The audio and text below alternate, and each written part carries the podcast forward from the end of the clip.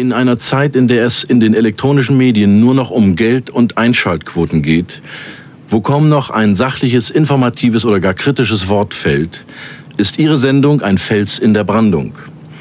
Wie gut, dass es noch Programme gibt, in denen nicht niveaulose Blödelei, sondern kulturelle Ambition und journalistische Kompetenz im Vordergrund stehen. Wo sonst noch wird das hervorragende internationale Korrespondentennetz der ARD so konsequent genutzt, mach mal das Fenster zu. Wo sonst findet sich in so komprimierter Form exzellente Recherche und Brauchtumspflege in guter Nachbarschaft.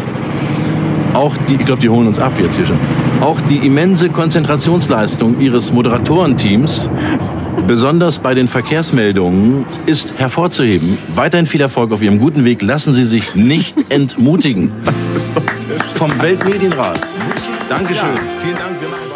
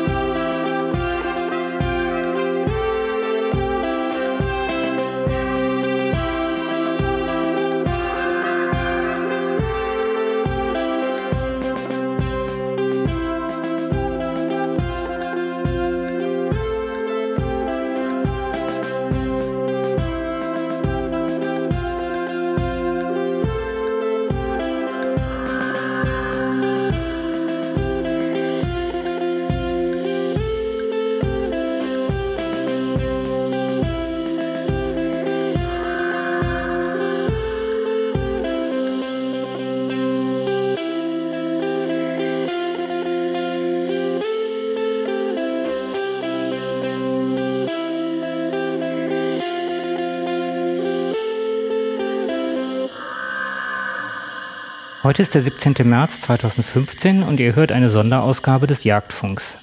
Mein Name ist Wilfried Flecken und ich kenne den Jochen seit über zwei Jahren, zu einer Zeit, wo der Jagdfunk eigentlich nichts mehr war als eine erste Idee. Als er damit bei mir in der Tür vom Büro stand, war meine erste Reaktion als Nichtjäger, hm, wenn du meinst, was hast du dir denn für Themen vorgestellt? Heute, zwei Jahre später, 26 Folgen vom Jagdfunk später hat sich meine Wahrnehmung deutlich geändert. Ganz unterschiedliche Folgen mit durchwegs interessanten und sehr engagierten Gesprächspartnern haben meine Wahrnehmung deutlich verändert und ich freue mich auf jede neue Folge, denn sie birgt die Möglichkeit, eine weitere Facette kennenzulernen. Themen gibt es noch viele und ich bin mir sicher, dass Jochen da noch ganz viele Dinge für uns bereit hat zwischen der Idee für ein Thema, für eine Sendung und dem dann abrufbaren Podcast im Internet liegen allerlei Vorbereitungen und Arbeitsschritte. Wir drehen also heute sozusagen die Scheinwerfer rum in die entgegengesetzte Richtung und ich frage den Jochen, wie er denn den Podcast entwickelt hat, wie er die Sendungen macht und wie er für sich die Zukunft sich vorstellt und wünscht. Hallo Jochen. Hallo Wilfried ein komisches Gefühl, zu Gast im eigenen Podcast zu sein. Ja, du hast, sagst ja immer, dass du auf hohem Niveau lernen kannst und die Leute ausquetscht. Und heute lerne ich mal was, weil ich habe zwar viel mitbekommen von der Zeit, aber bei weitem nicht alles. Mhm. Und jetzt wollen wir doch mal sozusagen mit der Historie anfangen. Wie ist es dazu gekommen, die Idee zu entwickeln, Podcast über das Thema Jagen zu machen? Ich habe ja lange schon anderer Leute Podcasts gehört. Also das Medium Podcast ist jetzt ähm, für Internetverhältnisse eigentlich schon steinalt. Das gibt so seit 2005, glaube ich, so ungefähr. Und ich habe, ich sag mal, 2007, 2008 angefangen, Podcasts zu hören. Ähm, größtenteils die halt äh, von Tim Pritloff aus Berlin. Das ist so einer der, der wenigen, die ihre Existenz drauf aufbauen und der da halt auch ja eine ziemliche Welle an Entwicklungen vor sich her schiebt in, in jederlei Hinsicht. Und ja, ich kam dann über den Hund an die Jagd und fand ein Universum an Komplexitäten vor und habe gedacht, na ja, das passt doch ganz gut zusammen. Ne? Zeit, Aufnahmezeit ist da, komplexe Themen sind da. Man kann es alles sehr schön akustisch erklären und los geht's. Wenn man so von draußen drauf guckt, so ich als Nichtjäger hatte ja eigentlich den Blick jagen. Gut, das sind die mit dem grünen Wams und der Flinte im Wald. Ähm, mittlerweile weiß ich, dass das viel ähm, vielschichtiger ist und ähm, auch über diese gesamte Geschichte hinweg. Ähm, war dir das zu dem Zeitpunkt auch klar, dass das so eine Bandbreite einnimmt? Ich sage jetzt mal von einem Virus bis zum afrikanischen Elefanten? Äh, ja, ich sag mal so, ich hatte die, die Vermutung, die es gab Indizien, dass, dass solche Dinge drin, drin stecken. Also es, also ein Indiz ist ja zum Beispiel die bisweilen sehr hitzige Diskussion, die sich um die Jagd halt dreht. Ähm, und ich meine, nach meiner Lebenserfahrung ist es eigentlich so, je hitziger die Menschen miteinander diskutieren, umso weniger wissen sie oft, wovon sie reden. Und ähm, das war zum Beispiel eines der Indizien, die darauf hindeuteten, dass da einiges mehr drin steckt. Ähm, eine zweite Geschichte war halt, ähm, man macht ja so die, die Standard-Jagdausbildung in einer Jagdschule seiner Wahl. Und naja, hat da halt ein Programm, was man jetzt, wenn man es am Stück macht, in drei Wochen abfeiern kann, um dann halt erfolgreich eine Prüfung zu bestehen.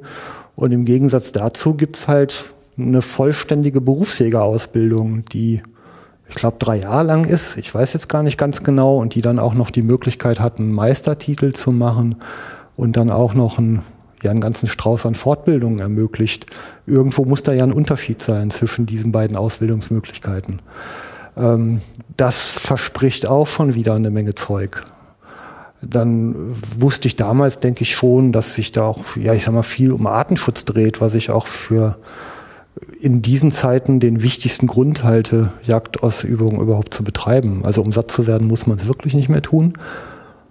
Aber ähm, das ist sowas. Also es gab so viele Dinge, die, die darauf hindeuteten, dass da, naja, Universen an, an Wissen und Werten und Wechselwirkungen bestehen. Ja. Also dir war nicht nur klar, dass man viel damit machen kann. Ähm, war auch damals schon die Idee, die Gespräche so zu führen, dass ein Gast in aller Ruhe seine Perspektive, seine Sicht, seine Erfahrung erläutern kann. Ja. Was jetzt, wie du eben sagst, je hitziger die Leute reden, desto mehr leidet ja die Wahrheit in der Regel. Ähm, dieses Risiko sozusagen völlig rauszunehmen und in aller Ruhe ein Thema von allen Seiten zu beleuchten. Ja, also, äh, also Vorlage dafür war, waren die CRE von Tim Pritlaff. Also der hat das halt, äh, der nennt das Technik, Kultur, Gesellschaft, ist so die, der Untertitel bei seiner Sendung. Und er hat dann halt eben auch ja, Themen, die reichen ja von IT-Themen, die Programmiersprache C++ über Niedrigenergiehäuser bis hin zu, wie funktioniert das Gehirn. Und dann halt immer Sendungen, wo er, genau wie ich es ja auch mache, einen Menschen, der unter Erleuchtung leidet, sich halt einlädt und ähm, ja, er versucht dann im Grunde halt das, ja, das Wissen halt aufzunehmen und als Dolmetscher wieder in eine allgemeinverständliche Sprache zu überführen. Und das fand ich einfach ein sehr schönes Format, was eben in den, ins Umfeld der Jagd halt auch sehr, sehr schön hineinpasst. Ne? Wenn du jetzt zurückblickst, damals, mit welchen Ambitionen hast du das Projekt angefangen? War das mehr so als Hobby oder gingen die Gedanken schon in weitere Planung, Professionalisierung? Ja, also sagen wir mal so ganz untergeordnet. Also Professionalisierung ist, ähm, also man kann es ja nicht so ganz so deutlich sagen. Ähm, die Arbeit, die drin steckt, ist halt einfach viel. Also ich muss, ähm, ich meine, da sind wir jetzt im Grunde eigentlich beim Aufwand, den man da treibt, wenn du da jetzt schon hin möchtest. Der Aufwand ist, liegt so bei bis zu vier Tagen. Also die härteste Sendung von der Vorbereitung war die Aujeski-Sendung, weil das einfach ein Gebiet ist, von dem ich überhaupt gar keine Ahnung hatte. gar nicht. Und ähm, ja, da musste ich wirklich alle Registers ziehen, um, um mich halt wenigstens auf einem annehmbaren Niveau dumm anzustellen ne? in der Aufnahme. Dann lass uns doch mal überlegen oder durchgehen, was braucht man von der ersten Idee, das, also das Thema, gehen wir davon aus, hast du dir ausgesucht. Was ist der nächste Schritt Richtung Sendung? Du weißt also schon, worüber du sprechen möchtest und mit wem. Ja, ähm, dann ist eigentlich wichtig, einen Termin setzen. Einen Aufnahmetermin mit dem Partner, dass man eine Verbindlichkeit hat. Weil sonst lohnt sich die Arbeit nicht. Ist auch mal passiert übrigens, ne, dass die ganze Vorbereitungszeit für den Ofen war, weil am Ende der Gesprächspartner nicht da war. Eigentlich schade, wenn man so viel Zeit reingesteckt hat, Mhm, dann genau. kein Ergebnis zu haben, zumal man ja eigentlich nur noch diese zwei bis drei Stunden Gespräch braucht. Ja. Also es ist insgesamt ähm, viel Lesen. Ich gehe halt mit dem Begriff, also meistens halt eben übers Internet, über die äh, allseits verdächtigen Suchmaschinen ähm, und suche mir Material zusammen und lese Texte und äh, guck, welche Meinungen gibt's dazu, welche unterschiedlichen Perspektiven gibt's aufs Thema. Ähm, ja, und sammle mir dann halt eben Quellen und Stichworte und, und habe bis jetzt eigentlich auch immer so gearbeitet, dass ich mir ähm, eine Themenliste vorher gemacht habe, in Kooperation vorzugsweise mit dem Gesprächspartner. Wie macht ihr das gemeinsam? Weil der hat ja bestimmt auch eigene Vorstellungen, eigene Ideen, die er damit einbringen möchte. Ähm, ist auch wieder so ein entschiedenes kommt drauf an.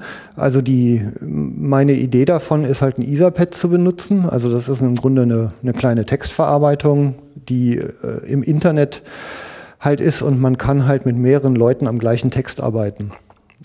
Und so kann man auch mal eine Telefonkonferenz und äh, gleichzeitig halt an, an dieser Liste arbeiten und was anders verschieben oder oder sonst wie ähm, zusammendichten. Das ist eigentlich so das Mittel der Wahl, weil meistens sind die Leute ja hier nicht direkt vor Ort in Köln, sondern irgendwie ein Stückchen weiter weg.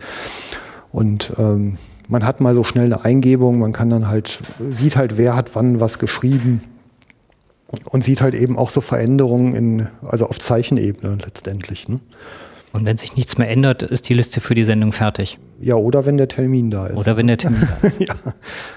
Also man kann es am Ende immer besser machen. Ist auch oft so, wenn die, wenn die Aufnahme vorbei ist, dann fällt mir dann doch noch das eine oder andere ein, was man hätte rein, reinnehmen können. Aber bis jetzt hat sich zumindest kein Hörer beschwert. Achtet bitte auch in Zukunft nicht so drauf.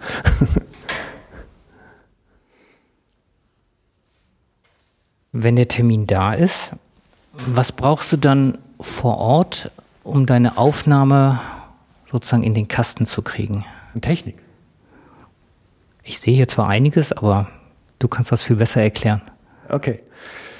Ähm, also das Ganze beginnt äh, im Grunde an der, an der Quelle, am, am Mund, da wo die Sprache rauskommt. Also wir sitzen jetzt hier und haben ja Headsets oder Hörsprechgarnituren auf Deutsch, ähm, Kopfhörer mit einem Schwanenhalsmikrofon. Und die sind eigentlich vergleichsweise bequem zu tragen. Das ist Profimaterial, das trägt man halt auch in Radiostudios oder Kameraleute haben sowas ähm, mit Kondensatormikrofonen, die halt einfach eine deutlich bessere Empfindlichkeit und Qualität halt abliefern. Ähm, und dieses Signal, was man da aufnimmt, geht dann als nächstes in ein sogenanntes Audio-Interface. Ähm, ich habe hier eins, das hat acht Kanäle, also man könnte bis zu acht Gesprächspartner damit ähm, ausstatten. Und von da aus geht es halt auf zwei Wegen weiter. Und zwar zum einen in den Kopfhörerverstärker. Also wir hören jetzt das, was wir sprechen, selber auf dem Kopfhörer wieder zurück. Das gibt halt erstmal den Überblick, was wird da überhaupt aufgenommen. Und der zweite Weg ist, dass es halt eben über eine Schnittstelle, äh, aktuell ist es die USB-Schnittstelle, halt in einen Rechner geht, ein, ja, ein Apfelprodukt, ein Apple, also ich habe ein MacBook Air hier. Und da wird es ein, in einer Software, einer sogenannten Digital Audio Workstation dann aufgenommen. Ich, die Software der Wahl ist hier Reaper. Wie lange hat das gedauert, dieses Setup rauszufinden und die Art und Weise, wie die Komponenten idealerweise zusammenarbeiten? Eine schmerzliche Kurve. Ähm, also es beschleunigt ein bisschen äh, deshalb, weil diese Podcaster-Szene offen drüber redet. Also da gibt es eigentlich eine Kultur des Preisgebens und das ist eine sehr angenehme Sache. Da kann man übrigens an vielen anderen Stellen auch in der Jagd eine Menge von lernen. Also die Leute an dem Wissen teilhaben lassen. Und ähm, dann kann man ja in Grenzen an den Erfahrungskurven der anderen halt teilhaben, was aber manchmal auch dazu führt, dass jemand halt mit irgendeiner Komponente ins Klo gegriffen hat und man hat halt gerade hinterher gegriffen und der tauscht es dann aus, ja, gerade wenn man es halt hat. Das heißt, man hat sich gerade eine Komponente besorgt, die jemand anders gerade entsorgt. ja, so in etwa, ne? Also so kommt es dann vor. Und wie das so oft bei Elektronik ist, ähm, sobald es aus dem Laden raus ist, ist es auch schon nichts mehr wert. Also der Sekundärmarkt ist. Ist auch da der Entwicklungszyklus so schnell? Ja, zumal da jetzt auch die Nachfrage so kommt. Also ich habe hier jetzt diesen Kopfhörerverstärker und das Audiointerface in einem tragbaren 19 Zoll Rack zum Beispiel. Und diese ganz, diesen ganzen Aufbau könnte ich mir heute sparen. Für ein Drittel vom Geld ähm, könnte ich mir den ganzen Koffer halt sparen und das Aufnahmegerät mit einem vierkanaligen Audiointerface halt einzeln transportieren. Ja, und ähm, so wird man halt schlauer. Du hast eben gesagt, du kannst acht Kanäle aufnehmen. Ähm, es gibt manche Podcasts, wenn dann schon drei dabei sind, die dann alle drei gleichzeitig reden. Ähm, das drückt irgendwie ja, auf den Inhaltsgehalt. Ja, Wie managst Defekt. du das? Das ist ein sozialer Defekt. Also der ist jetzt, jetzt technisch nicht so ganz ähm, bedeutend. Äh, ähm, also ich habe ja eigentlich meistens außer zwei Sendungen, wenn ich mich jetzt recht entsinne, immer nur einen Menschen da sitzen. Und dann stellt sich das Problem nicht. Ich, also ausreden lassen ist ja eine der, der Qualitäten, die man beherrschen muss, um, glaube ich, einen Podcast wie diesen hier vernünftig machen zu können. Und meistens gelingt es mir. Ist halt ich suche mir ja auch meistens Leute raus, mit denen ich im Wesentlichen übereinstimme. Also was ganz Konträres hatte ich bis jetzt noch nicht. Ich will aber nicht ausschließen, dass das in Zukunft mal passiert. Wobei das ja Leute sind, die meistens ja auch nicht äh, unbedingt hier in so eine Sendung wollen, aber keine Ahnung, was die Zukunft da bringt. Ja, und Gleichzeitigkeit, ich hatte halt eher mal so, als ich zwei Gesprächspartner hatte, so, naja, wenn ich halt eine Frage gestellt hat, dass die sich gegenseitig dann anguckten, wer denn die Antwort gibt. Und dann entstehen Längen und Stille und das ist dann halt nicht ganz so fein, aber ich meine, ich sehe das halt auch so in der Hitliste der Sendung, die kommen dann halt eher weiter hinten. Weiter nach hinten. Aber vielleicht gibt es da auch ähm, Möglichkeiten von dir als Moderator, dann die Leute eher anzugucken oder müssen die das erst unter sich irgendwie ausmachen, wer antwortet? Oder sollte man ihnen vorher sagen, pass mal auf, wenn ihr mehr als eine Sekunde überlegen müsst, wer antwortet? Meistens ist der Effekt ja der, dass man ähm, nach zwei Minuten spätestens vergessen hat, dass man in einer Aufnahmesituation ist. Dann redet man halt einfach ganz normal miteinander. Oder schweigt. Ja, Schweigen ist äh, die unseligere Variante, wenn man Radio macht, aber ähm, wenn sie sich mal ein bisschen gegenseitig äh, ins Wort fallen, naja, das gibt halt auch ein bisschen Action, Unterhaltungswert. So wie wir hier jetzt sitzen, bei mir im Besprechungsraum, ist es wunderbar ruhig und man kann die Aufnahme ja toll machen. Wie machst du das, wenn du unterwegs bist? Im, im freien Gelände kannst du ja nicht dasselbe Equipment mit dir rumschleppen. Ja, freies Gelände hatte ich ja wenig. Also ich, ähm, also in dem Format hier hatte ich es, glaube ich, noch gar nicht. Landtag? Ach, Landtag, stimmt. ähm, ich habe dann noch einen mobilen Rekorder. Das ist im Moment ein, ein Tascam-Gerät, Tascam DR100. Und das hat ähm, ja eine ganz ordentliche Mikrofonierung. Das hat ähm, Schnittstellen, dass ich auch die Headsets hier anschließen könnte, also zumindest für zwei Menschen. Also ist ein Stereogerät, kann also zwei Kanäle aufnehmen. Ähm, und ich habe es halt bei Veranstaltungen schon mal auch an die Saaltechnik einfach mit angeschlossen so dass da halt eine ordentliche Qualität drauf kommt. Dass man praktisch ein Line-Out von der Saaltechnik ja. mit aufgenommen hat. Genau. Also da habe ich aber noch so eine Perspektive für die Zukunft. Habe ich vom Kollegen, vom Felix ähm, gelernt. Der ist in Berlin und der macht den Podcast am Mikrofon, also am-mikrofon.de, da könnt ihr den finden.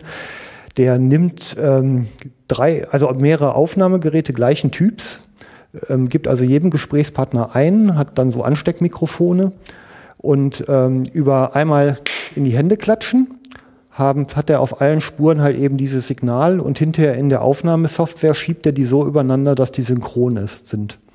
Alle haben gesagt, es funktioniert nicht, aber die, die Quarze, die das Timing in den Geräten machen, sind wohl zumindest, wenn die Baureihen gleich sind oder auch die Produktionsdaten der Geräte nah beieinander liegen, halt so synchron, dass auch nach drei Stunden quasi kein Versatz da ist.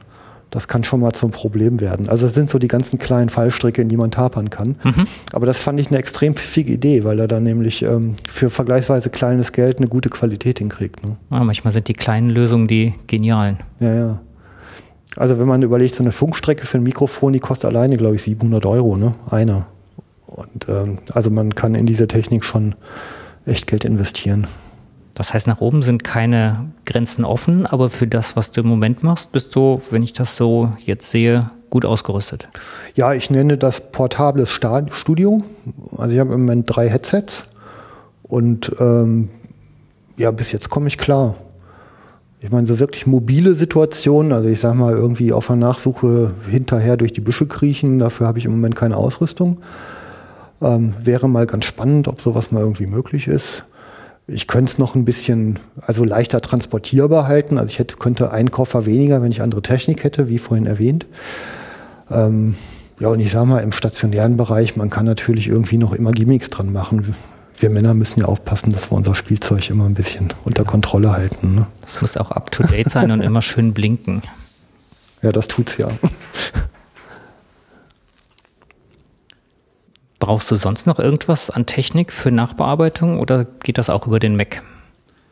Ja, also ich äh, mache es im Moment so, dass ich ähm, die, die Aufnahmen halt auf meinen stationären Windows-Computer überspiele und das ist eigentlich, naja, ein bisschen unglücklich, weil, ähm, ja, weil die Pfade dann halt nicht mehr stimmen und die Technik halt eine etwas andere ist.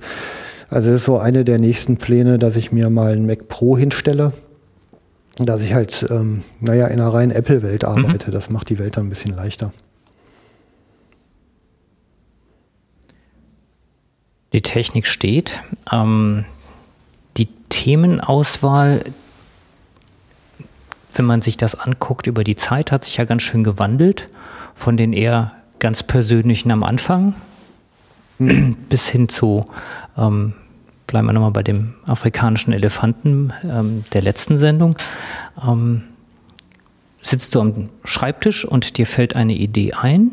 Oder sind das Kontakte, mit denen du sprichst, die dich anregen, die dich ansprechen? Wie kommt so die Idee für die nächste Sendung und wie viele Ideen hast du so im Kopf im Vorlauf? In also, den unterschiedlichen Entwicklungsstadien? Im, also um vielleicht mal mit der letzten Frage anzufangen, im Vorlauf ähm, habe ich jetzt um die 60 Themen. Also ist ja wenig, also da ist ja eigentlich irgendwie Polen offen, wirklich. Ne? Da, also mit jeder neuen Sendung kommen eigentlich drei neue Ideen. Also da ist, ähm, da ist viel los und es geht ja auch in viele Randbereiche hinein. Also das ist ja das Tolle an der Jagd, dass man ja wirklich äh, vom, vom Fährtenlesen über Hundeausbildung, ähm, Schusswaffen in allen möglichen Variationen, Munition, äh, Optik, Ballistik äh, in allen Ausführungen, Wildbrettverwertung, Auseinanderlegen, Zerlegen, Wurst machen, bis hin zum Kochkurs im Grunde passt ja eigentlich in das Format. Und dann noch mit allen möglichen Wechselwirkungen in Richtung Natur und Umweltschutz und äh, ja, Biologie und äh, Gesundheit und Hygiene und Gesetze. Also Gott, echt, also ein, ein Universum. Das heißt, wir können für ja. die nächsten Jahre noch mit vielen interessanten Aufnahmen rechnen. Also thematisch ähm, ist da, glaube ich, kein Mangel. Ähm, eher mehr. Also da, da ist, das ist überhaupt nicht so das, das Thema. Ähm, das ist halt, ja, ich sag mal so, ja, Zeit und, und natürlich auch äh, Finanzierung. Ne? Das, das sind eher so aufregende Fragen, aber da kommen wir, glaube ich, da auch noch wir, drauf. Kommen wir noch drauf, ja. genau. Ähm, wie findest du die Gesprächspartner und Partnerinnen zu dem Thema? Ja, manchmal kommt mir ein Thema in den Kopf und ich gucke, wer hat Ahnung. Und manchmal treibe ich mich halt irgendwie in der Gegend rum auf irgendwelchen Veranstaltungen, die irgendwer halt macht und dann springt mir auf einmal ein Typ ins Auge, der, naja, erstmal auch ja passt. Also gibt ja Menschen, die halt auch einfach, den strahlt halt die Kompetenz äh, einfach äh, aus, ja. Also man merkt, die haben, die wissen, wovon sie reden, die haben dann eine wirkliche Ruhe. Ähm, das ist reflektiert und nicht dogmatisch, was ich immer wichtig finde. Ja, und dann spreche ich die an, ob sie da Lust zu hätten. Und wie ist so die Resonanz? Weil es sind bestimmt auch Leute dabei, die mit Technik, also oder mit dem Medium-Podcast wahrscheinlich noch nie was zu tun hatten. Die nicht wissen, was das ist. Da muss ja, man ja erstmal so. Ich mogel dann schon mal ein bisschen. Also ich, ich sag, ich sag dann, ich mache Radio. Das kennen Sie. Das kennen Sie. Ja, es gibt ja noch echt analoge Menschen ne? und dann muss man halt ein bisschen vorsichtig anfangen. Also ganz interessant, also das möge halt, äh, möge er mir verzeihen. Also ähm, der, der älteste Gesprächspartner, den ich bis jetzt hatte, war ja Wildmeister Dieter Bertram. Und mit Internet hat er gar nichts an der Mütze. Also seine, seine Frau, die bedient so den E-Mail-Account.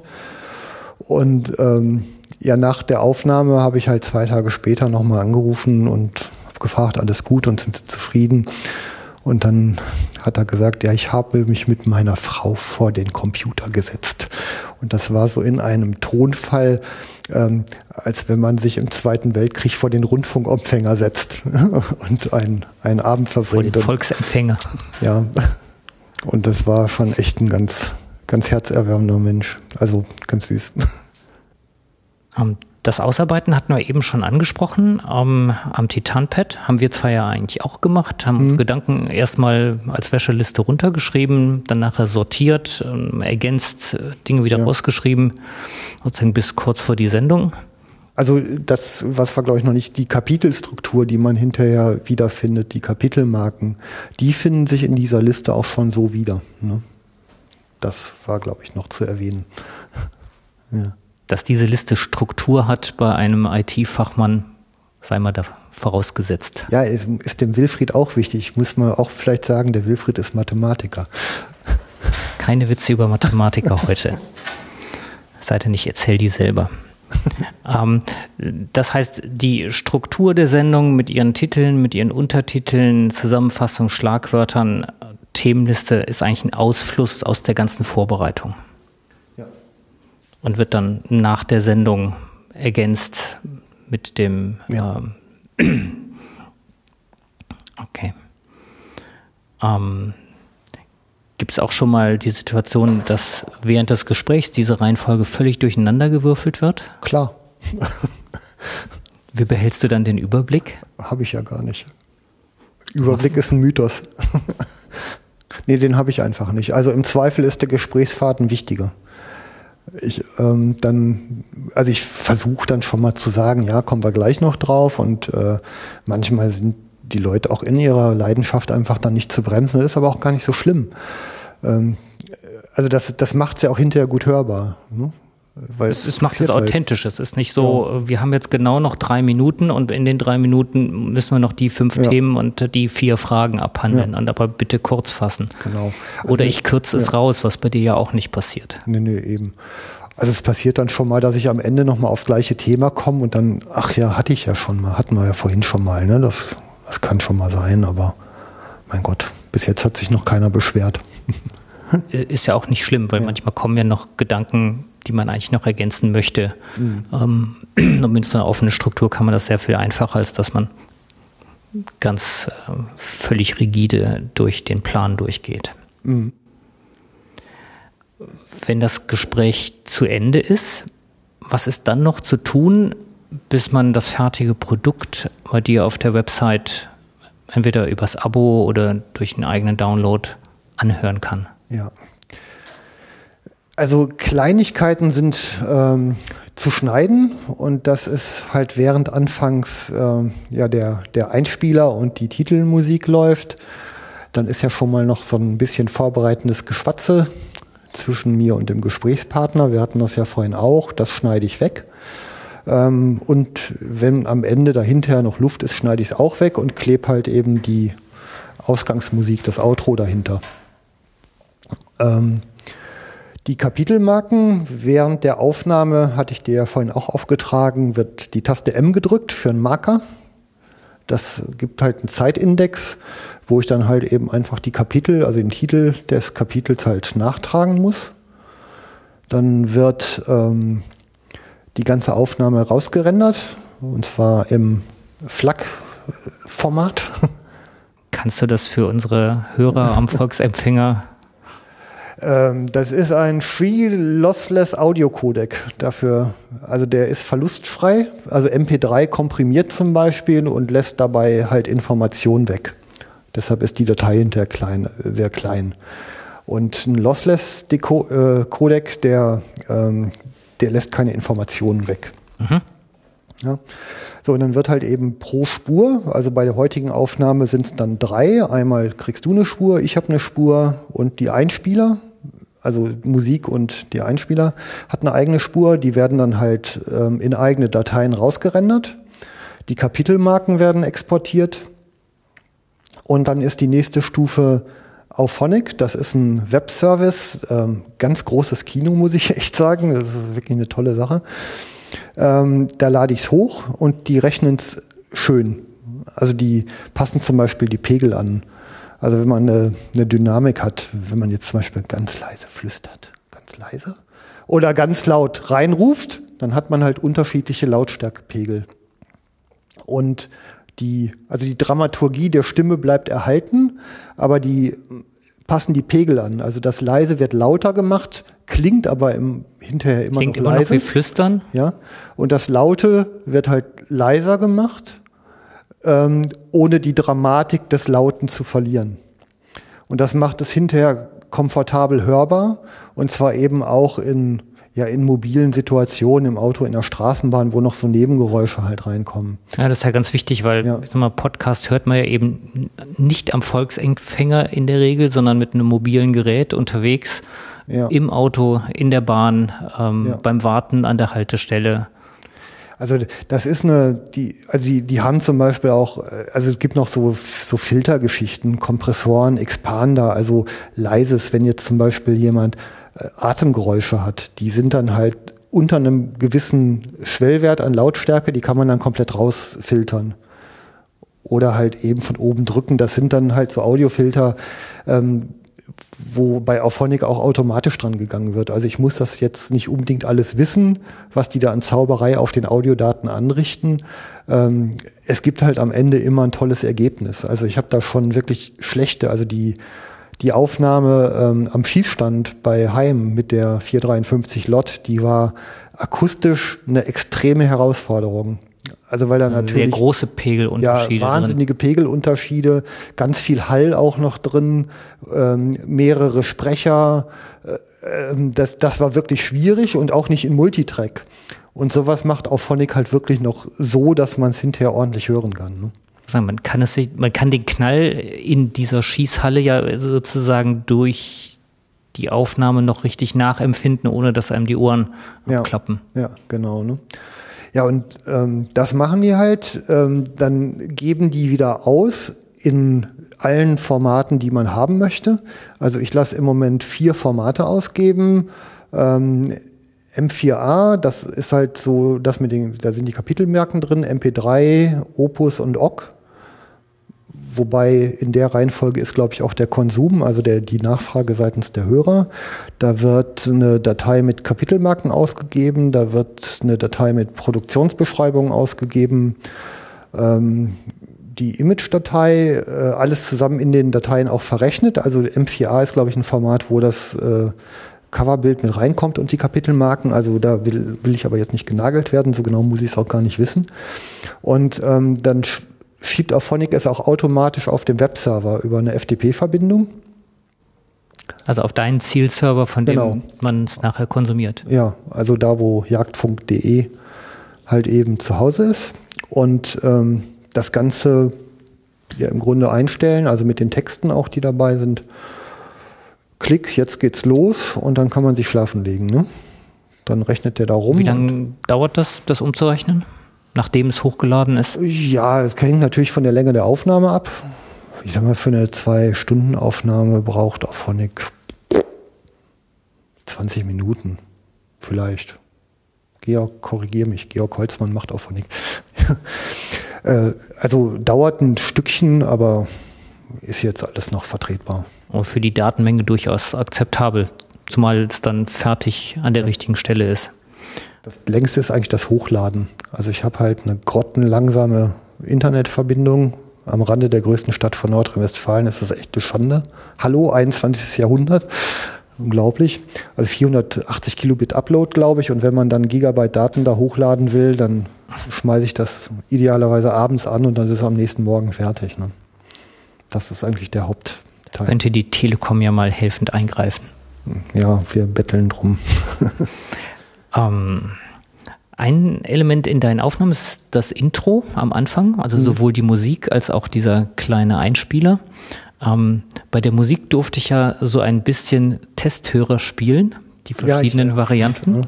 Ja. Ähm, ich muss sagen, das ist echt gelungen, weil es ähm, so eine eingängige Melodie hat, gleichzeitig viele Geräuschthemen aus der Jagdwelt drin hat. Ähm, die hat, glaube ich, dein Sohn zusammengestellt, oder? Ja, hat er gebaut. Ähm, also mein, mein Sohn ist ähm, ja Musiker, also er studiert im Moment in, in Berlin. Ähm, Audiodesign fängt er jetzt an. Ich habe dem halt in der Pubertät mal eine E-Gitarre geschenkt und dann hat er sich da drin verbissen und jetzt kann der es einfach. Also der kann es schon schön. Der hat da auch echt ein Händchen für, muss ich wirklich sagen. Freut mich auch total. Und ich habe ihn halt gebeten, ob er mir das komponieren kann und da da was bauen kann. Und als Thema habe ich ihm halt die, die Begrüßung, also ein Jagdsignal gegeben.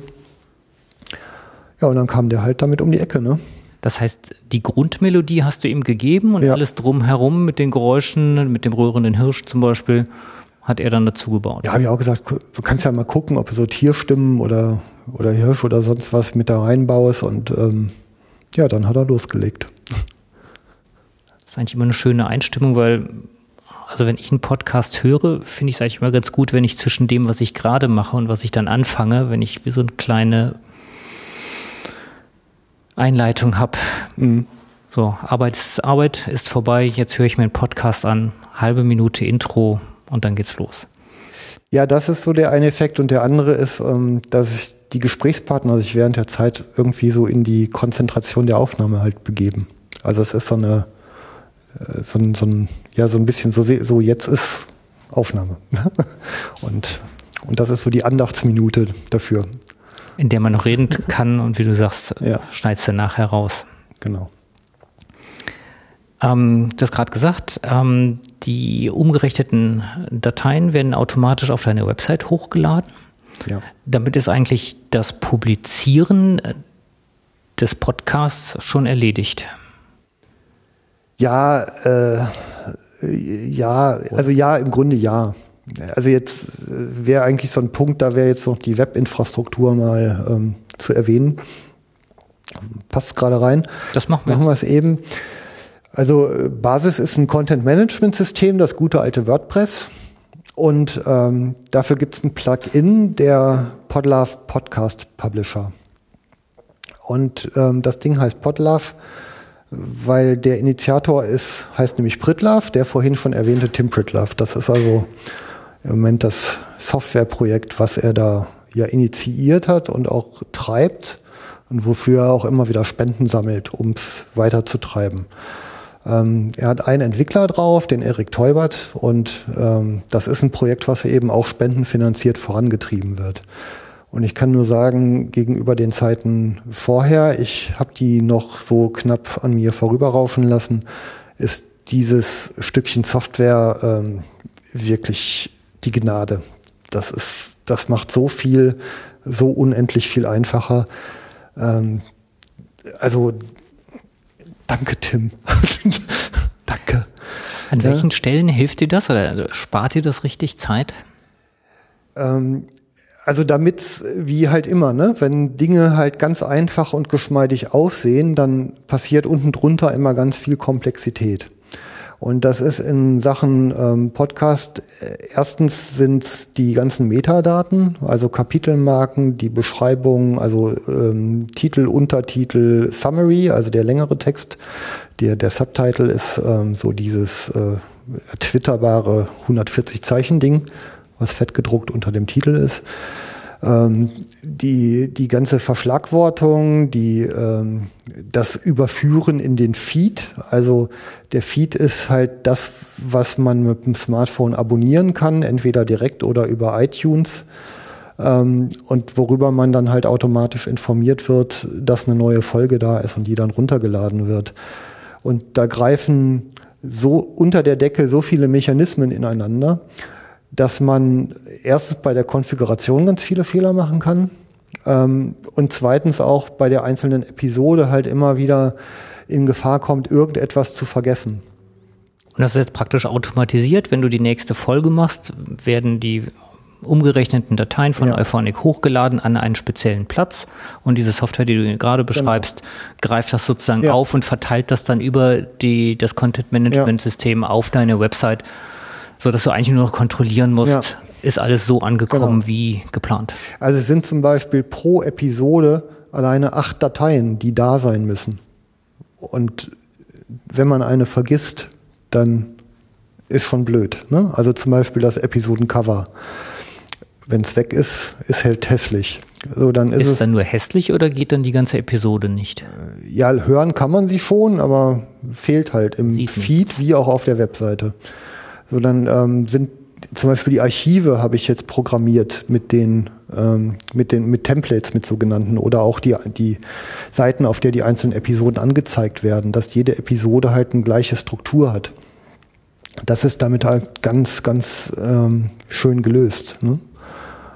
das heißt, es sind mehr so Schemata, die man anwendet ja. und noch ein bisschen an einigen genau. Schrauben dreht, aber im Grunde genommen die, die technische Grundstruktur ist da. Ja, eben. Also das ist halt einfach ein ganz wertvolles Stück Infrastruktur für diese, ähm, für diese Produktion und eigentlich nicht mehr wegzudenken. Und vor allem auch mit einer direkten Schnittstelle zu Auphonic. Also Auphonic schiebt da rein, da gibt es eine Schnittstelle, dass man die Metadaten wieder abrufen kann mit Knopfdruck. Ähm, das ist also auch ein ganzes Stück weit integriert miteinander. Schlussendlich gigantisch viel Arbeit ab und garantiert ja. eine deutlich bessere Qualität, als wenn man es von Hand ja, macht. Genau.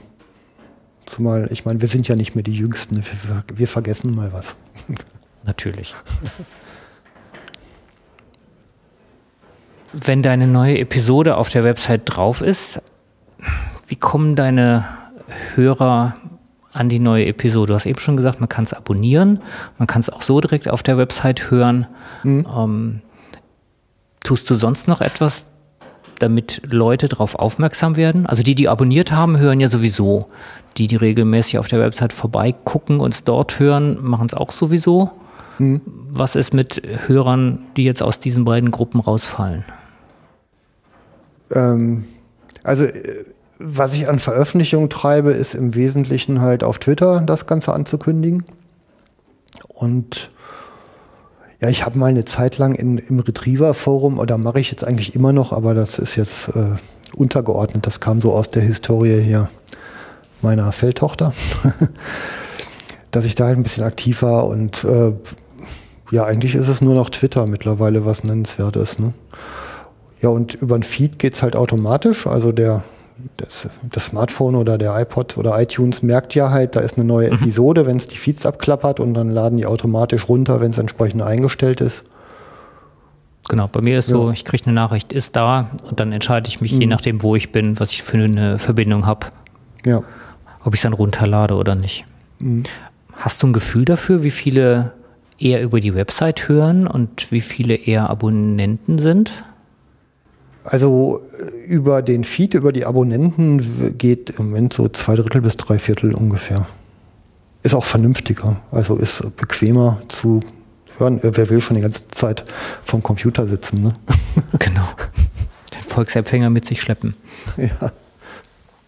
Also eigentlich ist das ein unheimlich praktisches Medium, wenn ich einmal darauf aufmerksam geworden bin, das regelmäßig zu hören. Ja, ich meine, man muss ja, äh, also mit Radio, viele sagen, und bei welchem Sender? Naja, ich bin der Sender. Und ich meine, man muss sich ja mal klar machen, wie viele Leute laufen schon mit UKW-Empfängern durch die Gegend? Und wie viele laufen mit podcastfähigen Geräten rum? Ne? Ein Vielfaches mehr. Ja, ja. Also es ist soweit und insofern ist eigentlich dieses Staunen, dass man da alleine Sender sein kann, eigentlich gar nicht mehr zeitgemäß. Ne? Die Leute wissen nur noch nicht, dass sie podcastfähige Endgeräte haben. Das ist ja auch so, wenn man sich ähm, andere Radiosender anguckt, sei es jetzt 1 Live, sei es WDR, gehören ja eigentlich zusammen oder ähnliche, die haben alle mittlerweile auch Webseiten, wo du entweder online mithören kannst, also streamen, ja. oder die einzelne Sendungen als Podcast auch wieder zur Verfügung stellen. Ja, das ist dann Sekundärvermarktung, wobei die Formate, ähm, also wenn ich eine normale UKW-Radiosendung dann auch noch als Podcast, dann ist die ja nicht für Podcast gemacht. Nee, die ist mit aufgenommen, ja. die Musik ist rausgeschnitten und dann genau. kann ich das darüber ja. konsumieren. Aber auch die sozusagen bedienen diesen ähm, Kanal, weil eben nicht jeder zu ja. jeder Zeit was hören kann, gerade wenn es sich um so inhaltliche mhm. Sendungen ähm, handelt oder ja, so Podcast-ähnliche Sendungen halt, ne? Die, die besonders. Genau, da ist es nicht wichtig, wann ich die höre, ja. sondern dass ich sie höre. Ja, ja. Ja, so Dokumentation und so ein Zeug, so Podcast-ähnliches Zeug, das ist eigentlich dann das, was man üblicherweise sich von den Radiosendern dann auch wirklich antut. Ne? Ja. Oder Hörspiele, ähnliches. Ja, genau. Ähm, Auf der Website gibt es die Möglichkeit, ähm, die Sendung auch zu kommentieren. Ja. Wird das rege genutzt? Ja, rege ist immer relativ. Ne? Gibt es viel Lob? Gibt es auch schon mal Kritik? Ja, bis jetzt, ähm, bis jetzt gab es eigentlich nur Streicheleinheiten. Also manchmal auch auf Aufforderung gestehe ich. Ne? Also ich bin da auch ein bisschen hungrig nach. Ähm, äh, also ich, also mich hat das ehrlich gesagt erstaunt, dass so wenig Gemecker kam. Ich habe, ähm, bevor ich die erste Sendung gemacht habe, habe ich das, ich glaube, über ein Jahr vor mir hergeschoben, aus Angst vor blutigen Lacken im, im Briefkasten und zerkratzten Autos. Also weil die, weil die Presse so dominiert ist von, oder dominiert war zumindest von diesen jagdfeindlichen Dingern. Da habe ich wirklich, wirklich Respekt vor gehabt. Und die Praxis ist Ruhe. Einfach Ruhe. Hängt vielleicht auch damit zusammen, dass du die Themen so undogmatisch angehst und mit deinen Gästen besprichst und niemandem sozusagen ernsthaft auf die Füße trittst. Ja, also ich meine, ich will ja auch niemanden vorführen. Also ich will ja einfach nur, ich will ja nicht, nicht sagen, was doof ist, sondern ich möchte den Menschen halt die Möglichkeit geben, mitzukriegen, wie man es macht. Also wie es richtig ist. Oder zumindest wie jemand oder welche Meinung jemand zu einem bestimmten Thema hat. Ja, also Wissen geht bei mir jetzt vor Meinung. Also ist ja eigentlich eine, eine Wissensvermittlung, Meinung, die Meinung ich da falsch. treibe. Ne? Wissen. Ja, ja. ja. Und äh, ja, und dann, ich meine, gut, die, die Gespräche geben es ja üblicherweise auch so her, die verschiedenen Perspektiven. Und ich versuche ja auch irgendwie Kritikpunkte mit anzusprechen, damit man dazu auch Stellung nehmen kann. Also vielleicht ist es das, was es verhindert. Kann jetzt nur sagen, äh, ich habe, also einen einzigen hatte ich ähm, zu der Bodenjagd-Episode, die neunte war es, glaube ich, mit Gorch Peter Nolte. Da hat jemand in der Tat gesagt, ja, Baujagd ist ja Tierquälerei. Und ich konnte anhand der IP-Adresse nachvollziehen, dass der auf der Webseite eine Verweildauer von sieben Minuten hatte. Ob er es als Podcast runtergeladen hat, weiß ich nicht. Und, äh, aber ich, die Indizien sprechen zumindest dafür, dass er ähm, die Sendung nicht vollständig gehört hat. Klingt danach. Aber ich muss jetzt sagen, nach diesen zwei Jahren und 26 Sendungen äh, ist ein kleiner Negativkommentar, den ich auch nicht zugelassen habe. Den, deshalb habe ich die unter Moderation, nämlich auch die Kommentare.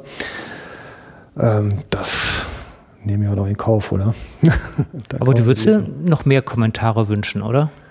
Ja gut, das ist das Benzin im Tank des Podcasters erstmal. Ne? Also das ist ja der das Feedback, ich meine, dass er irgendwie jemanden interessiert, was ich da mache. Also wenn ich da überhaupt keine Antworten zu kriegen würde, dann würde ich irgendwann halt auch denken, mein Gott, dann interessiert es halt vielleicht keinen, oder? Also man will man ja auch wissen. Also wenn man auf die Bühne geht, will man doch wissen, ob es den Leuten gefällt. Publikum, das ist eigentlich ein ganz guter das neues Stichwort für das äh, nächste Kapitel. Ähm, wenn man Radio macht und wenn man im Radio Werbung macht, ist sofort die Frage nach der Reichweite. Wie viel Hörer erreichst du?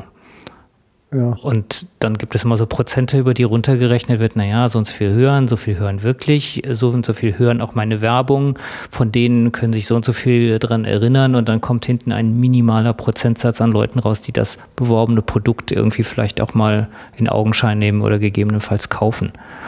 Ist dir Menge wichtig? Also nicht im Sinne von ähm, Reichweite, wie Werbung sie versteht. Also ich freue mich natürlich über jeden, der es hört. Also ist ja auch mein Antrieb, dass die Leute es hören. Klar. Aber äh, es ist für mich jetzt kein, kein Verkaufsargument. Also wenn mich, äh, ich sag, wenn mich jetzt jemand fragt, ja, wie viele Leute hören denn das? Also so aus äh, wirtschaftlichem Interesse, dann sage ich, naja, so viele, wie es interessiert. Das heißt, hier ist der interessierte Hörer wichtiger als die Menge an Hörern, die das so nebenher mitlaufen lassen. Was ja bei einem normalen Radio irgendwie, das läuft im Büro, das läuft irgendwo nebenher mit und ab und zu äh, hört ja, man bewusst ist, Radio. Genau, das ist ja gerade der Unterschied zum Radio. Guck mal, die, die machen, die haben jetzt einen, einen festen Sendestrahl und müssen halt zum Beispiel alle 30 Minuten ähm, eine Nachrichtensendung und die Verkehrsdurchsage ja. halt unterbringen. So, und, und Falschfahrer zwischendrin. Genau. Und jetzt können die, müssen die ja Beiträge bauen, die dafür sorgen, dass die Leute nicht auf den anderen Sender gehen. Also wenn so ein Beitrag zu irgendeinem Spezialthema zu lang wird, fangen die an zu riskieren, dass der umschaltet auf einen anderen Sender. Und das wollen die nicht. Und das ist ja gerade der Unterschied. Also beim, beim Podcast und beim Jagdfunk, das hört sich doch nur jemand an, der das auch wissen will. Also die Intention, das anzuschalten, ist ja schon, ich habe ein Interesse. Ja, man lädt sich das nicht runter, um mal zu gucken. Genau. Und, und das ist schon mal so ein fundamentaler Unterschied. Ne? Und deshalb darf so eine Sendung ja auch dauern. Man kann ja auch Pause drücken oder nochmal hören oder, oder Kapitel gezielt anspringen. Ne? Das ist ein anderes Konsumieren. Hast du irgendwie ein Gefühl über deine Zuhörerschaft? So Altersstruktur, Bildungsstruktur, regionale Aufteilung? Hast du da irgendwie eine, eine, Rückmeldung über deine Website, mit der du ja sozusagen nachvollziehen kannst, wie viele Leute auf der, der Website selber sind? Also ich habe jetzt keine, ähm, keine solide Datenbasis, aber das, das Gefühl, der Instinkt, den ich so habe, ist, ähm, heterogen. Also Männlein wie Weiblein, Jäger wie Nichtjäger, Leute mit Hunde, Leute ohne Hunde, junge Leute, ältere Leute. Also, wie gesagt vorhin, Dieter Bertram mit 80 hört's. Der Felix Bezin, ähm, der, der, vorhin schon mal diesen Podcast am Mikrofon, den ich da schon mal angesprochen habe, der hat ähm, seinem Großvater seinen alten iPod geschenkt mit Jagdfunk drauf. Der hat mittlerweile alle Folgen gehört. Ja, und ähm, wenn jemand, viel kriege ich auch so an Zuschriften von, von Jagdschülern gerade, die in der Jagdschule sind, wo einer zum Beispiel mal sagte, ja, wenn ich wirklich überhaupt nicht mehr lernen wollte dann ein schlechtes Gewissen hatte, dann habe ich den Jagdfunk angeschaut. Ja, vielleicht wäre ja mal eine Reihe an Podcasts für die Jagdausbildung eine Perspektive. Ja, ich äh, bin da offen. Also ich finde das ja ganz gut, ähm, Podcasts zu hören, wenn man unterwegs ist, wo man eigentlich tote Zeit hat, die man so eigentlich mit Wissen füllen kann. Ja, also ich sag mal, fährt man jetzt von Köln nach München zum Beispiel, dann hat man halt nach einer Stunde zwei Durchläufe normal im Rundfunk durch. Die Irgendwann wiederholt sich das Programm. Dann wiederholt sich das Programm. Es sei denn, man wechselt zu Bayern 3, dann ja. hat man einen neuen Stream. Genau, aber ansonsten, ich meine, da ist halt Podcast eine tolle Sache, ne? So dieses Wissen nebenher und die Zusammenhänge. Also die, letztens, die längste Sendung, die ich selber mal gehört habe, die hatte vier Stunden und 50 Minuten. Und die handelte über den Antibiotika-Einsatz im Stall. Da ist halt der Kollege Philipp Banse halt mit einem Tierarzt durch die Stelle gefahren und haben bei der Gelegenheit dieses ganze äh, Arzneimittel, Tierarzneimittel-Thema halt durchge, durchgerockt. Und das ist keine Sekunde langweilig bei vier Stunden mit Kopfhörern auch eine taffe Leistung ist. Ja, ich weiß jetzt nicht, ob der mit mobiler Aufnahme, also wie auch immer. Auf jeden Fall ähm, vom Hören her durchaus machbar. Ne? Der normale Radiohörer oder eigentlich wir alle bezahlen ja im Moment einen Rundfunkbeitrag für das Programm, was wir dann in mehr oder weniger großen Anteilen konsumieren. Mhm. Podcasts über das Web ist umsonst. Mhm. Trotzdem geht da unheimlich viel Arbeit rein. Ähm, gibt es für dich die Möglichkeit, da finanziell irgendwie Rückläufer zu generieren, die zumindest das ähm, Alltagsgeschäft für die Podcast-Erstellung unterstützen? Ähm, in, in Maßen. Also ähm, steht ja so auf der Webseite, es ist ein spendenfinanziertes Projekt, wobei spendenfinanziert ähm, jetzt schon übertrieben ist. Ähm, was konkret passiert, ist, dass ähm, wenn Gesprächspartner, also ich sage denen das auch mittlerweile so, ich sage denen, wenn du, lieber Gesprächspartner, der Meinung bist, ähm, dass es dir in deinem Geschäft hilft, dann wirf mir was in den Hut. Und dann kommt die Frage, wie viel? Und dann sage ich, naja, so viel es dir wert ist. Ich weiß ja nicht, was es bei denen für Auswirkungen hat. Und das hat halt zumindest bisher dazu geführt, dass ich halt einen Teil meiner Ausrüstung darüber finanzieren konnte. Aber das ist ähm, auch, was diese Investitionen angeht, noch lange nicht kostendeckend. Worüber ich mich total gefreut habe, ähm, sind eben alles, was von Hörerseite kommt. Also es ist mittlerweile ähm, ein paar Mal passiert, dass von meiner Amazon-Wunschliste mal ein Buch gekauft wurde. Das habe ich dann als Geschenk halt wieder gefunden. Von dir ja auch mal eins anfangs, Wilfried. Vielen Dank dafür.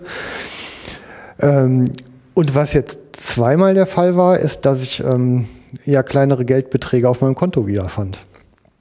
Welche Möglichkeiten haben die Hörer da? Also die Wunschliste Amazon klickt man einfach an. Mhm. Wie geht das mit den Geldbeträgen? Naja, überweisen. Einfach überweisen.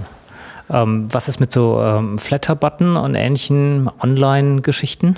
Ja, auch, auch gern genommen. Ähm, also Flatter habe ich ein paar, ich glaube sieben Klicks bis jetzt. Also es ist jetzt offensichtlich in der Jagdszene nicht so wahnsinnig verbreitet. Da, da sind andere halt äh, besser aufgestellt. Aber das ist halt eine Möglichkeit, wo ich halt ein, ja, ein festes Budget halt, ich äh, stelle halt bei Flatter ein monatliches Budget von, ich weiß nicht, 10 Euro vielleicht ein, wie viel auch immer ich möchte. Und wenn ich auf Internetangeboten vorbeikomme, die ich, die mir gefallen, klicke ich halt auf den Flatter-Button. Und dann wird ähm, dieses monatliche Budget auf die geklickten Flatter-Buttons verteilt. Das heißt, man muss sich dann als ja. Hörer aber bei Flatter anmelden, genau. damit ja.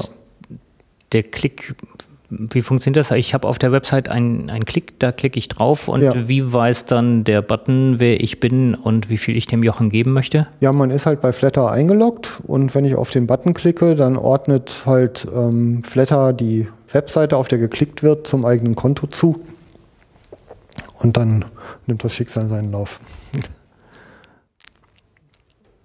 Ähm, du hast eben gesagt, dass du deine Gesprächspartner, wenn sie nach äh, einem Geldbetrag fragen, ähm, das ihnen offen stellst. Ähm, hast du auch mal über Auftragsarbeiten nachgedacht? Also wo jemand sagt, pass mal auf, Jochen, hier kriegst du einen bestimmten Betrag, deswegen äh, und dafür möchte ich von dir mit mir eine Sendung haben über ein bestimmtes Thema?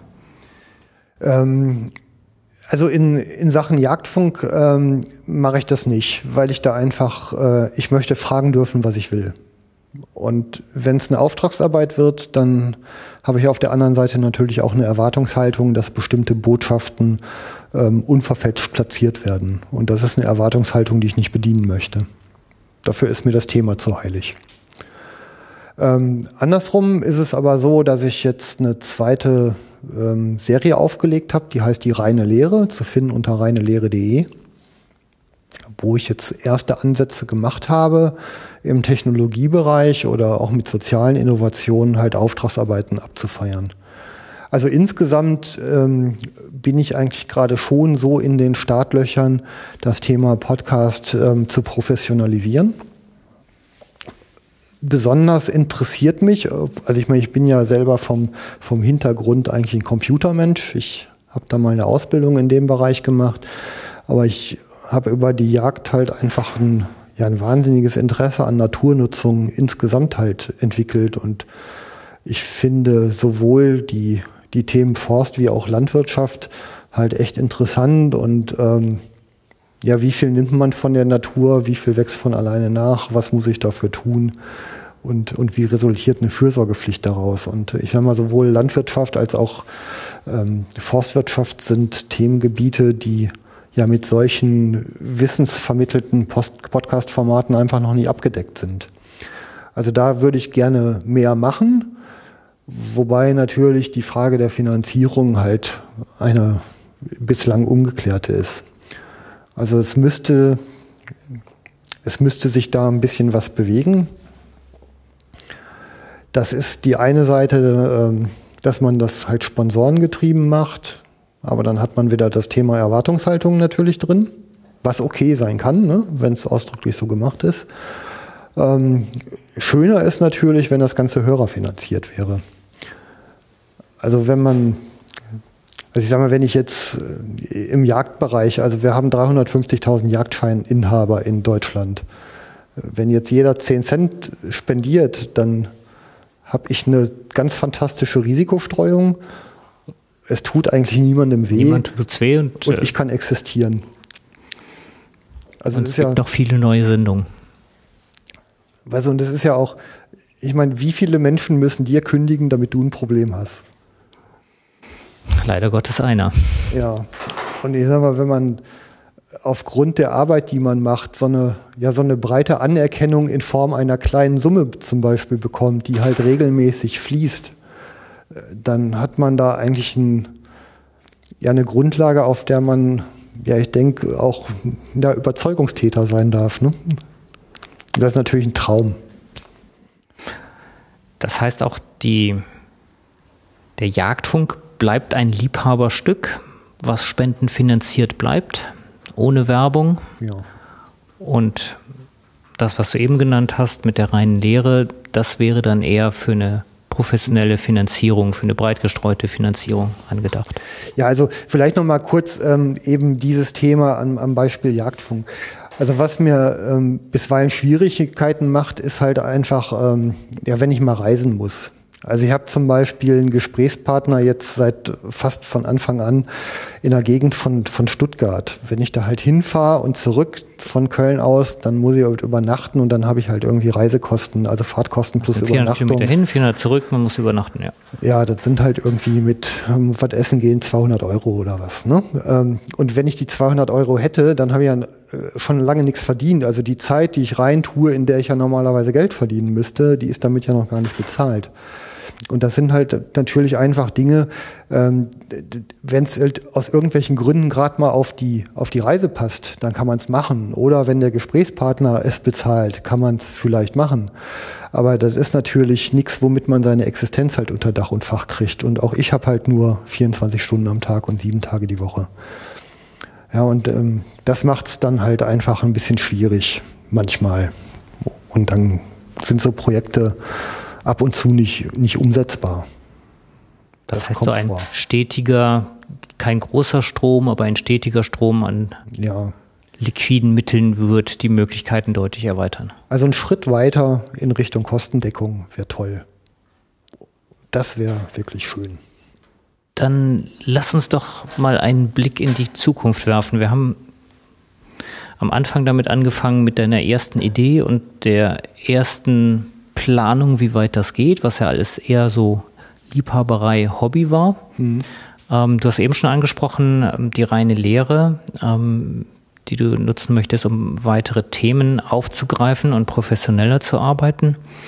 Ähm, wie weit sind da deine Pläne schon gegoren? Ja, also in, in Sachen Produktion ähm, also ich bin ja eher ein Generalist von meiner Natur aus und äh, ich habe halt gerne die komplexen Themen. ich sag mal, in Sachen Natur, wie vorhin gesagt, ähm, Naturnutzung vor allem, weil wir Menschen brauchen, wir müssen halt nehmen, damit wir leben können, wie alle anderen Organismen auch. Finde ich spannend, aber auch technologische Themen. Also ich bin ja, wie gesagt, ein Computermensch oder ich meine, ich hatte ja diese Knethaken-Geschichte in der zweiten Ausgabe der reinen Lehre, ähm, wo ich einen Werkzeugmacher und Physiker halt als Gesprächspartner hatte, wie Metallurgie zum Beispiel dann funktioniert oder so Sachen gehen dann auch. Wo die reine Lehre, da packe ich halt Auftragsproduktion auf Einzelsendungsbasis hinein. Ähm, mit der Idee dahinter, dass man ja insgesamt diese Welt ja eine Komplexität erreicht hat, die man ja eigentlich in diese drei Sätze, in diese Verkürzung gar nicht mehr hineinbekommt. Also die Themengebiete selber werden eigentlich immer kleiner, das Fachwissen wird immer tiefer und der Erkläraufwand wird immer größer. So und die, die Idee hinter der reinen Lehre ist halt eben, dass ich quasi eine, eine Audiovisitenkarte zu dem Projekt meines Gesprächspartners mit ihm produziere und die ins Netz stelle. Und wenn er jetzt unterwegs ist und sich einen Kunden sucht oder einen Investor für das Projekt, um es zu realisieren oder wer auch immer was davon wissen will, dass er halt beim Stehempfang oder wo immer er sich gerade rumtreibt, halt sagen kann, guck mal hier, das ist mein Thema, Elevator Pitch, drei Sätze, Problemlösung nutzen. Ähm, Wenn es dich wirklich inhaltlich interessiert, hier auf der reinen Lehre Link habe ich eine Sendung aufgenommen, wo ich es halt umfassend in zwei Stunden oder wie lange auch immer ähm, erkläre im kompletten Zusammenhang. Und man stößt dann, und wenn sich dann jemand interessiert, kann er sich das anhören. Und man stößt natürlich ähm, damit in, in Aufmerksamkeitsbereiche hinein, die, ähm, die eigentlich mit anderen Medien gar nicht zu erschließen sind. Also die, die Reisezeit, die Wartezeit beim Genau, Arzt, Reisezeit die, fällt weg ähm, und ja. man kann dadurch natürlich ohne persönliche Präferenz äh, Präsenz sein Wissen an die potenziellen ja. Interessenten äh, vervielfältigen, ähm, was ja. natürlich ähm, einen deutlich er erhöhteren äh, ja, Streugrad ja, hat. Genau. Also das, das macht einfach das Leben leichter. Also man hat einen ernsthaften Interessenten, man kann denen halt darauf hinweisen und man erfindet das Rad auch nicht jedes Mal von vorne neu. Ne? Also das kann man gut vorbereiten, gut produzieren und dann hat man was, mit dem man dann echt arbeiten kann. Und das, denke ich, ist auch ein valider Mehrwert, den man dann in seinem wirtschaftlichen Handeln hat. Ähm, ja, ein weiteres Thema sind halt äh, Podcast-Serien. Also man kann eine ganze Serie halt äh, produzieren. Das, äh, das kann ich dann halt eben auch gerne als Auftragsarbeit machen. Das kann man jetzt sowohl nach außen in Richtung Öffentlichkeit tun, als auch nach innen. Also ein typisches Beispiel ist ein Außendienst. Ich habe halt eine Armada von, ich weiß nicht, 20 Außendienstmitarbeitern, die möglicherweise in Firmenwagen mit Firmen-Smartphones durch die Lande fahren und den meisten Teil ihrer Zeit ja dann auch im Auto verbringen, oder einen großen Teil zumindest ihrer Zeit im Auto verbringen. Ähm, und wenn die dann montags in die Firma kommen, dann stehen die an der Kaffeemaschine und müssen sich erstmal über den über Flurfunk, über Gespräche mit den Kollegen halt wieder auf den Stand der Dinge bringen. Das heißt, man könnte damit ähm, sowohl Aktuelles äh, verbreiten, sehr einfach, als auch Fachpodcasts zu einem bestimmten Thema. Ja. Ich denke jetzt an den genau. Wirtvertreter, Vertreter, der mit den Schrauben im Kofferraum rumfährt und die vertickt. Und da gibt es jetzt eine neue Schraube mit einer wie auch immer gearteten Eigenschaft. Ähm, die kann er sich auf der Fahrt anhören, ja. ähm, auf der Rückfahrt. Äh, ja. Genau. Wenn, wenn er ins Büro zurückkommt, sagt er, kann ich mal sehen. Richtig, ne? So, das kann er machen. Ähm, neue Kollegin ist da. Ne? Also so diese, so diese Social-Geschichten, die halt in jeder Firma so ablaufen. Ähm, man kann Einarbeitungsprogramme, also bevor ich, wenn ich einen neuen Mitarbeiter habe, der braucht halt zwei, drei Monate, bis der am Laufen ist. Und ich kann halt solche Einarbeitungsgeschichten, wie wo ist die Herrentoilette, wie läuft die Reisekostenabrechnung, kann ich halt in Podcast fassen. Hier hörst dir halt an, muss ich halt nicht jedes Mal von vorne erklären. Ähm, so Geschichten halt. Ne? Und ja, es lässt sich halt vielfältig einsetzen. Gibt es da schon erste Interessenten? Also das hört sich für mich so an, als ob da eigentlich die Leute Schlange stehen müssten. Danke. ja gut, die Schlange bauen wir ja hier hoffentlich auch ein bisschen auf. Ne? Ähm, das, also ich finde es sehr spannend. Ähm, ich ich finde, also jetzt aus meiner Sicht, äh, mich auf so eine Art und Weise halt eben auch in eine Organisation hineindenken, ähm, interessiert mich. Die sozialen Gefüge und die, die, äh, die Produktseiten und wie organisieren die sich, das ist ja auch etwas, was man an so einer, an so einer Position, also wenn ich solche, so eine Produktion machen kann, ja auch irgendwie dem nachspüre und darauf eingehe. Und das, das macht mir persönlich auch Freude. Ja, gibt es da Interessenten? Also bislang, ähm, ja, ich, ich fange so langsam an, da halt was aufzubauen. Ne? Also auch da ist was in der Pipeline. Ja. Also ich habe jetzt noch nicht auf, voll aufs Gaspedal gedrückt. Für heute ist halt die Initialzündung auch ein bisschen dafür. Das heißt, wir hoffen ja. auf viele Hörer, die eigene Ideen haben oder die jetzt genannten aufgreifen und auf dich zukommen. Ja, das wäre halt ganz schön. Ne? Also wenn sich unter meinen Hörern natürlich ähm, ja, entsprechende Aufgabengebiete finden, wo ich mich sinnvoll einbringen kann, toll. Wobei ich ja glaube, wenn die ersten Sendungen ähm, hier unter reine Lehre und Erdebene, wenn die mal im Netz sind, ähm, dass das auch so eine ähnliche Entwicklung nimmt wie beim Jagdfunk, weil mit jeder Sendung, die ich höre, bekomme ich wieder neue Ideen und habe eigentlich Interesse, auch die ja. nächste Sendung zu hören. Und der eine oder andere wird da auch dabei sein und sagen, ich habe da aber auch was und ich will auch so eine Sendung haben. Ja. Und, und dadurch ja. sozusagen wächst ja dann die ja. Hörerschaft und mhm. die, die Themenvielfalt wächst. Ja, also man muss sich ja auch klar sein, dass man ähm, mit, mit egal welchem Thema man ja unterwegs ist, ja eigentlich immer nur einen Ausschnitt der Öffentlichkeit bedient. Also deshalb ist die Frage nach Reichweite eigentlich auch mittlerweile eine, eine extrem ähm, sinnfreie, finde ich. Ne? Also ähm, äh, bei, bei Werbung, wo ich Erstkontakte generieren will, mag das ja noch Sinn machen. Aber wenn ich mich in irgendeiner Nische bewege, und ich meine, Jagd ist jetzt so eine, aber ich sage mal auch äh, irgendwie Edelmetalle wäre eine oder wie mache ich Kohlefaserchassis oder ich, ganz egal welches Thema, dann bewege ich mich halt in einem so einer kleinen Zielgruppe, dass ich halt natürlich ein Problem habe, die zu identifizieren und auch eben qualifiziert zu bedienen.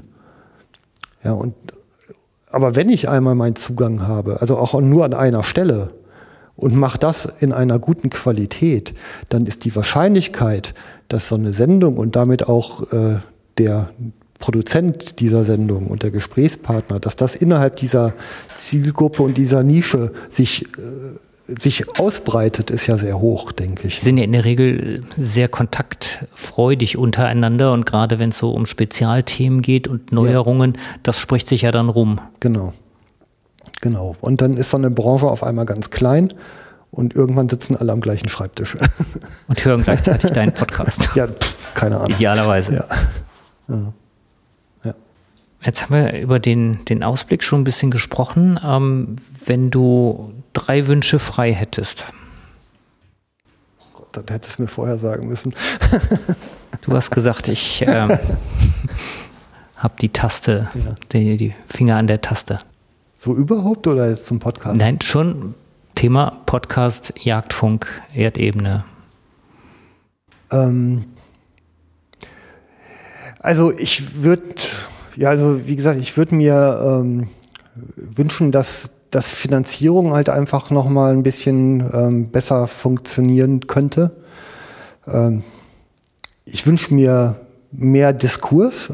Also ist, ich kriege ja relativ viele Kommentare mittlerweile, ähm, die sich sehr lobend äußern und das freut mich auch echt total. Vielen Dank und macht das auch weiter. Ich will euch davon nicht abhalten.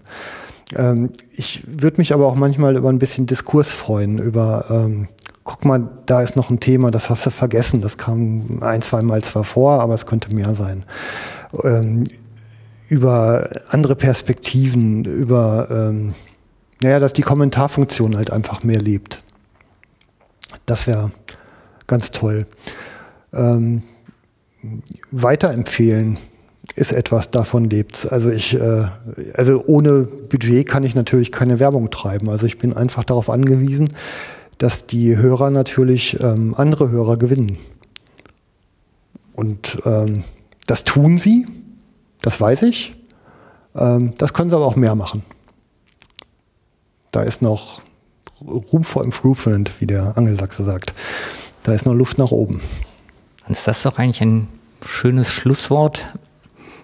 Leute, hört weiter Podcasts, streut die Themen, streut eure Erfahrungen, sprecht in eurem Freundes- und Bekanntenkreis äh, das Thema an und unterstützt den Jochen, damit wir noch viele, viele Sendungen spannend wie bisher in den nächsten Jahren hören werden. Ach, Schlusswort sind wir schon. Da muss ich ja, nee, da muss ich nochmal aus dem Sattel gehen.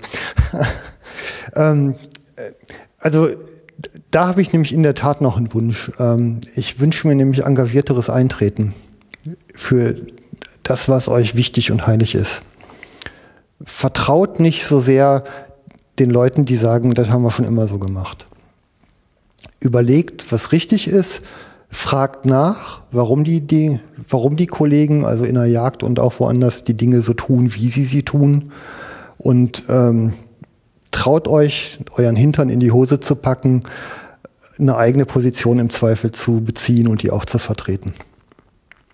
Das, das wünsche ich mir echt sehr und das wird aus dieser Welt einen besseren Platz machen.